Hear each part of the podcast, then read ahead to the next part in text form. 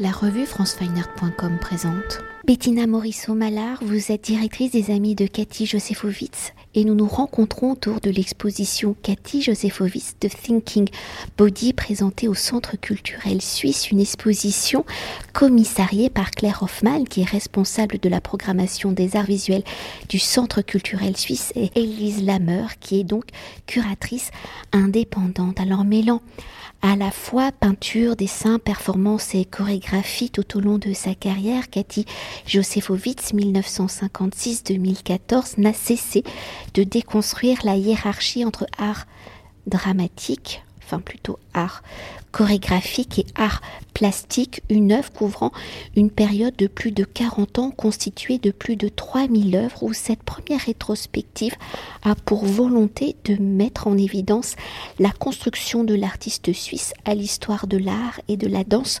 contemporaine. Alors dans un premier temps pour s'attarder sur l'impact du corps hein, dans l'œuvre de Cathy Josefowitz, qu'il soit pictural ou chorégraphique, l'artiste commence sa pratique donc à 16 ans par le théâtre où elle étudie le décor au Théâtre national de Strasbourg où elle va ensuite poursuivre à l'École nationale des beaux-arts de Paris mais c'est aux États-Unis qu'elle découvre la danse et le primal théâtre qui a développé une technique axée sur l'improvisation et la recherche d'émotions brutes, primitives et inconscientes.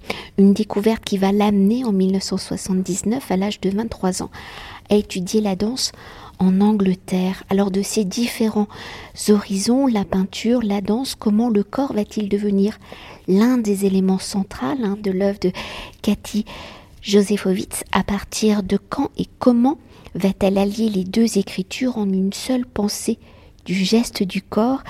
Et peut-on voir le geste de l'artiste sur la toile comme une chorégraphie? Peut-on voir le corps des danseurs comme des pinceaux sur la scène?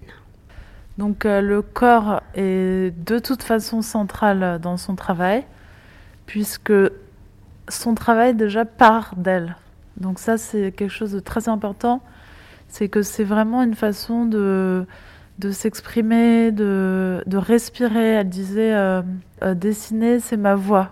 Donc c'est vraiment, il s'agit vraiment de ça et elle dit qu'elle l'a découvert à 5 ans. Donc il n'y a pas d'autre question. Donc déjà ça part d'elle. Donc c'est vraiment euh, être au monde, c'est peindre. Donc tout est dans cette... Euh, elle dit qu'elle a, elle a peint aussi pour s'affranchir de son propre corps, qu'elle pensait très lourd, très maladroit. Donc elle s'est mise à, dessiner des figures flottantes, légères, qui, qui exprimaient tout ce qu'elle ne pouvait pas être, des figures euh, qui tout à coup allaient rencontrer le monde, parce qu'elle se sentait très isolée, très sauvage. Donc il y a vraiment ce, mouvement vers l'extérieur et vers le haut, et, qui d'abord euh, existe dans les tout premiers dessins. Et ensuite, ça se modifie un petit peu quand elle découvre elle-même la danse et qu'elle s'affranchit de cette sensation d'immobilité. Parce que grâce à ses études de danse, à Mary Fulkerson, à Steve Paxton, elle apprend que la danse, ça peut aussi être l'immobilité et qu'on a le droit d'être dans cette immobilité, on a le droit d'être dans la lourdeur, on a le droit d'être dans le rien.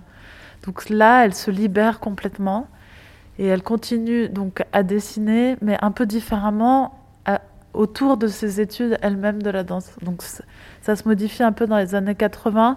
Tous ces personnages qui étaient plutôt des, des personnages imaginaires d'une vie non vécue ou d'une vie... Euh, très euh, prolifique, avec plein d'êtres, et très riche comme ça, au niveau de l'imagination. Là, c'est vraiment euh, des personnages qui bougent. C'est des qui sont mus par des squelettes, par des articulations, par tout ça. Donc elle se met à beaucoup, beaucoup dessiner ses dessins à pastel dans les années 80, donc pendant près de 10 ans. Elle peint encore des figures qui sont souvent des figures un peu doubles avec des, un, autre qu'il y a un autre animal ou un autre. Euh, il y a toujours cette dualité entre la personne et c'est vraiment entre la personne intérieure et la personne euh, qui, qui, se représente, qui, qui va sortir de soi. Puis après, il y a les années 90 où là, elle, se, elle continue à danser, mais alors là, ça prend une autre tournure et c'est là que ça revient à votre question. C'est que la danse et la peinture à partir de ce moment-là sont entièrement mêlées. Il n'y a pas d'exploration de la peinture au sens euh, propre du terme. On n'est pas dans une recherche picturale. De... Il y a les couleurs qui sont là pour dire des choses, qui, qui, expriment des émotions, qui doivent être éclatantes, qui doivent être vives.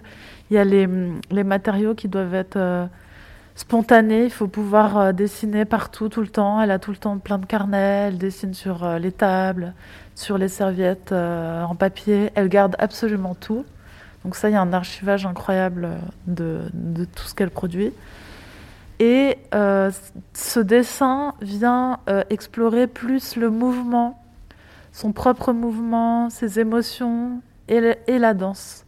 Et comment elle euh, se figure la danse et comment elle se positionne vis-à-vis de la danse et vis-à-vis -vis de sa peinture. Et petit à petit, elle rentre dans sa peinture et la peinture devient de plus en plus grande et elle s'implique physiquement dans sa peinture, mais ça se voit très peu. C'est pas, on n'est pas dans du dripping où c'est très invisible. Elle va beaucoup danser avant, elle va modifier euh, le mouvement d'un châle sur une toile pendant près d'une heure. Mais nous, il va nous rester juste une trace de fusain. Donc tout ça, toute cette partie cachée, mais qui pour elle est très importante, qui est dans un rituel, qui est très spirituel. Et petit à petit, la figure, alors qu'elle-même expérimente son corps dans la peinture, disparaît. Et donc à la fin, on a des Kamasutras comme ça qui sont une exploration euh, qui pour elle est spirituelle. Enfin, le Kamasutra, c'est spirituel à base. Donc elle, reprend le Kamasutra comme ça, elle fait des très grands formats où euh, les, les, figures vraiment glissent de la toile. Et à la fin, ne sont plus là et restent les ciels. Et elle se met à peindre des ciels. Et c'est une façon de, à nouveau méditative d'appliquer de la peinture sur la toile. C'est important parce qu'elle peint à l'huile, donc euh, l'huile ne sèche pas, elle peut revenir, étirer la couleur. Donc ça va prendre plusieurs jours. Donc ça, c'est très important pour elle aussi, tout ce processus d'être au sol, d'étirer la couleur, d'aller chercher, jusqu'à ce que ça y est, ce soit, ce soit fini, on passe à autre chose. Donc c'est vraiment ce, ce processus-là de, de s'impliquer dans la peinture, mais c'est pas. Alors bien sûr, il y a une recherche de l'objet et une recherche esthétique. Et d'ailleurs, euh, dans sa vie, il y avait une recherche esthétique euh, permanente. Elle aimait euh, la beauté, elle aimait euh, la beauté des paysages, la beauté du ciel, obsédée par la lumière. Mais son propre rapport à sa peinture, c'est vraiment beaucoup plus intime. Et pour poursuivre, un deuxième élément qui me semble important dans l'œuvre de Cathy Josefovitch, que je viens seulement de découvrir, donc c'est une analyse, c'est son implication hein, dans le milieu féministe aujourd'hui. Son œuvre peut être repensée sur le fond de discours actuel. Alors à travers son œuvre, et peut-être plus ici liée à, la danse, à la chorégraphie, comment Cathy Josefovitch exprime-t-elle ses revendications sociétales et politiques? Peut-on parler d'une œuvre militante? Je pense que vous allez me dire non. Comment ces actes féministes se matérialisent-ils dans son œuvre? Aujourd'hui, au regard de l'actualité des différents mouvements, comment ces œuvres peuvent-elles être lues, interprétées, voire réinterprétées? Elle est clairement militante dans les années euh, 80, très active, avec donc un groupe euh, de femmes avec qui, qui est euh, donc ses comparses euh, danseuses et performeuses avec qui elles ont monté Research and Navigation, qui est une compagnie de danse-théâtre avec qui elles ont beaucoup exploré dans le cadre de Dartington College of Art, où il y a des fortes communautés euh, féministes qui se créent, où elles commencent à être beaucoup entre femmes. Il y a quelque chose de la sororité très important à cette époque qui euh, va continuer. Elle crée euh, Lining Time, un groupe de musique qui porte des, revendications féministes, des chansons qui parlent du viol, qui parlent de plein de sujets de société euh, de l'époque et qui vraiment porte la voix des femmes. Donc là, c'est cette époque, elles sont invitées dans des festivals, elles sont invitées à représenter leurs chansons. Elles font elles-mêmes un peu de quelque chose qui, je trouve, vraiment en résonance avec la période actuelle. Elles font beaucoup de, de prévention, elles discutent avec les femmes, elles les aident, elles font des tracts, elles leur apprennent à dire non, à parler du viol. Il y a vraiment tout, c'est vraiment une période très active et très militante. Et ensuite, ça va rester, mais plus dans la façon de représenter la figure de la femme. Alors en même temps, elle a été elle-même très, euh, très dépendante de cette image qu'on colle aux femmes et elle-même très meurtrie de, euh, de sa propre vision de son corps et tout ce qu'on disait au début, qui est vraiment lié à tous les, les, les critères euh, physiques imposés aux femmes et tous les canons de beauté. Mais elle se libère complètement à cette époque et je pense qu'elle dépasse ça, et aussi par la danse et tout ça. Et après, elle revendique cette espèce de liberté. De, euh, le corps devient, bah, ce squelette devient euh, un squelette mouvant et non plus euh, ce corps de femme qui est là pour séduire, qui est là. Donc elle, ça va résider ensuite dans vraiment cette façon de représenter la femme qui va rester tout du long. Et voilà, je pense qu'aujourd'hui, quand on voit la, façon dont, les femmes se représentent ou dont la peinture euh, représente le corps de la femme, on voit beaucoup de... Il y a beaucoup de ponts avec sa, peinture et c'est aussi ça qui, qui nous émeut aujourd'hui et qui nous fait un peu réagir euh, et qui fait qu'on trouve cette peinture très actuelle. C'est qu'il y a cette espèce de, liberté de regard et de, représentation qu'elle promeut par euh, ses dessins et toujours en plaisantant sur, euh, sur toutes ces questions qu'on se pose aujourd'hui et qu'on se pose aussi dans les années 70, hein, parce qu'il y avait des théoriciennes féministes très importantes qui ont déjà parlé de ça, mais de euh, qu'est-ce qu'est le rêve d'être une princesse, le rêve d'avoir un prince charmant, le rêve de l'amour, le rêve de l'homme qui va venir nous sauver. Elles ont écrit un, un morceau qui s'appelait euh, Every Woman Need a Flashing Lover, plein de de morceaux comme ça qui, plaisantaient sur euh, la façon dont, on recherche l'homme. Et voilà, donc c'est tout ce discours-là qui nourrissait toute sa vie, qui forcément est là dans, bah, dans son travail. Et peut-être pour rebondir sur cette notion, euh, revenir sur cette notion du corps, de sa représentation, à un moment donné, tout à l'heure dans la présentation euh, avec mes collègues journalistes, on évoquait aussi l'importance de la colonne vertébrale, de la structure en fait du corps qui est aussi omniprésente dans l'œuvre. Oui, absolument. Qui est donc euh, une façon dont lui a été enseignée la danse, parce que c'est vraiment justement euh, de cette façon, euh, je pense, dont, on, dont, Mary Fulkerson et Steve Paxson demandent à dépasser le corps. C'est tout à coup le corps est, pur mouvement et il est porté par une colonne vertébrale. Et cette colonne, on demande aux étudiants de la ressentir et de bouger autour. Et donc c'est vraiment euh, ce, centre-là solide qui, qui, en fait devient euh, visuellement présent pour les danseurs. Donc euh, elle expliquait très bien qu'elle se mettait à danser avec son squelette. Donc toute l'enveloppe n'est plus importante, qui est cette enveloppe justement qui est ce qu'on voit d'habitude et ce, qu'on, ce dont on parle d'habitude. Ça s'efface totalement au profit de ce squelette. Et donc, elle a beaucoup euh, peint ensuite ce squelette, même euh, des os, purement des os, et l'imbrication de certains os entre eux, la façon dont les, dont les squelettes s'articulent, la façon dont le mouvement euh, va se séquencer. Donc ça, c'est quelque chose qu'elle a représenté ensuite de manière très concrète et qu'elle a exploré dans plusieurs, plusieurs séries de peintures, notamment dans les années 70, des séries de peintures complètement inspiré de Moe Bridge où on voit vraiment des mouvements de main ou de bouche ou de mouvements comme ça très étonnants sur des, des, peintures très figuratives. Et ensuite, euh, dans les années 90, donc euh, à travers ces, ces, peintures de squelettes et des peintures de chorégraphie, où en fait elle se photographiait elle-même dans des séquences où elle roulait au sol, ou alors elle, photographiait des chorégraphies qu'elle avait elle-même faites, où elle avait étudié des mouvements de chute et ensuite elle les, elle les reproduisait, pas du tout dans une recherche à nouveau picturale, mais vraiment dans cette recherche de mouvement. Et toute une série de portes aussi et de, de, corps qui rentrent dans les cadres des portes et qui tombent dans les cadres des portes. Et peut-être pour continuer hein, sur ce corps, sur cette ossature, sur ce squelette, est-ce que c'est ça qui va l'amener aussi à réaliser des marionnettes et d'aller peut-être un peu plus loin sur une forme plutôt théâtrale de l'œuvre y a aussi donc du coup la chorégraphie, le corps, le mouvement? Alors sauf que elle commence par les marionnettes. C'est vraiment les marionnettes, euh, elle a 15 ans, elle fait son, son, son étude, euh, son dossier pour rentrer euh, au TNS de Strasbourg, elle est très jeune. Et elle produit en deux mois chez elle toutes ses marionnettes. Avant ça, comme je vous l'ai dit, elle peignait toutes ces figures flottantes, très légères et tout ça. Et elle, elle a dessiné sur les murs de sa chambre. Enfin, tout était euh, vraiment. Euh, donc, ça, c'était plus dans ce, ce mouvement d'émancipation où tout à coup, tous ces personnages allaient prendre, euh, allaient prendre vie et lui permettre de, de, partir, de quitter la maison, de quitter son milieu, de d'aller d'aller dans la vie, quoi.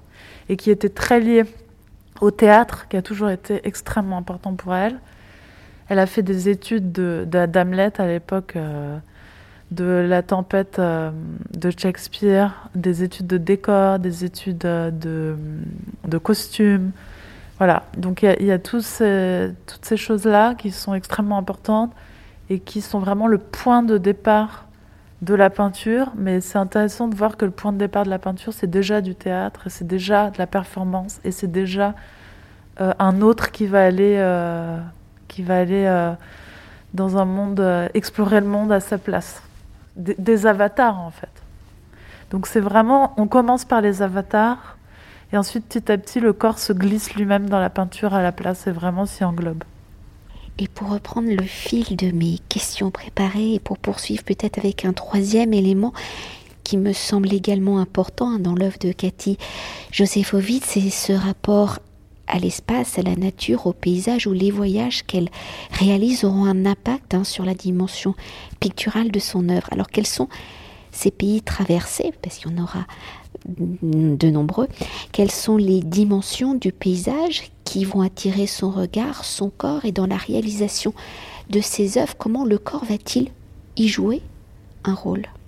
Donc là, les prières, elles ont été inspirées de plusieurs voyages, mais il y en a beaucoup dans le, dans le désert, euh, dans le Sinaï. Donc ça, c'est la mer Rouge, ça c'est un lieu très important pour elle lui a déjà inspiré de nombreux dessins de pastel dans les années 80. Mais ça, la lumière, euh, la lumière du désert, la lumière rose des couchers, de cette mer rouge incroyable, la puissance de, la lumière, c'est quelque chose qu'elle a vraiment essayé de transmettre. Il y a aussi une, euh, une, grande période euh, où elle a essayé de transmettre les paysages de Pompéi, de Naples, le sud de l'Italie. Il y a toujours l'Italie où elle a vécu, qui l'a vraiment frappée par sa lumière qu'il a frappé par euh, sa beauté pure, comme ça, vraiment juste traversée de, de, ces ocres, de ces lumières, de la façon dont les couleurs vont réagir. Euh, les, mosaïques, euh, les couleurs qui, qui, nous environnent vont réagir à cette lumière. Donc c'est vraiment un mélange de pur émerveillement de la couleur et la, de la lumière et quelque chose de spirituel parce que pour elle, elle a un attachement euh, très particulier euh, à l'Italie, euh, qui en fait une sorte de mère patrie comme ça, et qui en plus est bah, la patrie de la peinture, de toute cette peinture religieuse qui a fondé vraiment, qui, est, le fondement de la peinture, de la couleur, les rouges, les bleus, les pigments. Et il y a vraiment le côté spirituel aussi de la, de la mer Rouge d'Israël, euh, du mont Sinaï, de se balader là-bas, des bédouins, une fascination pour les bédouins. Donc, donc euh, tout ça, elle veut le représenter. Elle le représente donc d'une façon qui pour elle est figurative, c'est-à-dire elle fait beaucoup de croquis euh, de couleurs et elle rentre et elle va avec son châle de prière donc faire ce, tout ce processus et ce rituel dont je parlais où elle se met vraiment à l'intérieur et ensuite elle réapplique ces couleurs dans c'est ce qui pourrait être des paysages, donc des aplats de couleurs et de, et de jeux de lignes qui vont vraiment euh, en fait euh, imbriquer toutes ces sensations qui sont donc des sensations physiques, spirituelles et de couleurs et de lumière. Et tout à coup tout est là dans euh, en fait une forme très épurée mais qui pour elle est une forme enfin est la forme de de l'émotion juste d'un paysage et d'une expérience de voyage vraiment la transcendance, quoi. Donc, c'est une série qui s'appelle Les prières et quelque chose de très euh, spirituel. Et peut-être pour conclure notre entretien, même si je sais que vous n'êtes pas commissaire de l'exposition, mais vous êtes la directrice des amis euh, de l'artiste, alors pour mieux cerner justement l'œuvre de Cathy Josefovitz, comment l'exposition est-elle articulée? Quels sont les corpus, les séries qui sont présentées? Comment celles-ci permettent-elles de voir le processus de création de cette déconstruction de la hiérarchie des écritures entre art dramatique et art plastique? D'abord, juste un détail. Le fond, l'estate de Cathy Josephowitz s'appelle Les Amis de Cathy Josephowitz. Donc c'est une exposition qui, euh, qui a été organisée par trois lieux. La Kunsthaus de Langenthal, avec Raphaël Dorrig, euh, le Centre culturel suisse avec Claire Hoffman, et qui va aller ensuite au Macro de Rome avec Luca Lopinto. Ce qui a été décidé par tout le monde, et, Élise Lamère, qui est la curatrice, qui vraiment euh, va accompagner ces expositions dans les trois lieux, et à chaque fois faire le commissariat avec les, directeurs des lieux et qui euh, est quelqu'un qui suit le travail de Cathy Josefovitz depuis le début et qui a, euh, avec qui on a beaucoup discuté sur euh, qu'est-ce qui nous semblait intéressant. La décision a été prise de vraiment axer sur donc ce, lien entre justement la danse et la peinture et de, de montrer des séries qui expriment bien la façon dont il y a ces glissements entre euh, le corps représenté, le corps qui lui-même dans ses peints, euh, montrer euh, tout aussi les médiums, tous les, les, différentes, les différents domaines qu'elle a explorés, donc à savoir la danse, la musique avec un vinyle qui va sortir en janvier, qui est donc le vinyle de Lining Time. et la peinture et les dessins. C'est vraiment montrer comment comment ce souffle-là, cette chose-là euh, traverse tout. Et donc, euh, on a mélangé euh, beaucoup de beaucoup d'œuvres. C'est la première exposition rétrospective. Il y a une autre exposition, un duo show Frag Champagne Ardennes, mais c'était pas à vocation rétrospective. Donc là, c'est vraiment voilà montrer comment bah, cet artiste a exploré cette question-là toute sa vie. Et The Thinking Body, c'est donc le nom d'une œuvre qui est représentée, qui est l'œuvre avec le squelette, et qui est aussi le, nom d'un livre de Mabel Todd, qui est donc un livre très fondateur euh, pour euh, la danse, et qu'il a été pour Cathy Josephowitz à l'époque euh, de Dartington, et qu'elle a beaucoup repris dans, son, dans sa thèse de fin d'études. Donc ça nous semblait important de parler de ça, et puis le corps pensant, ça nous semblait assez, assez parlant. Merci beaucoup. Merci à vous. Cet entretien a été réalisé par franceweiner.com.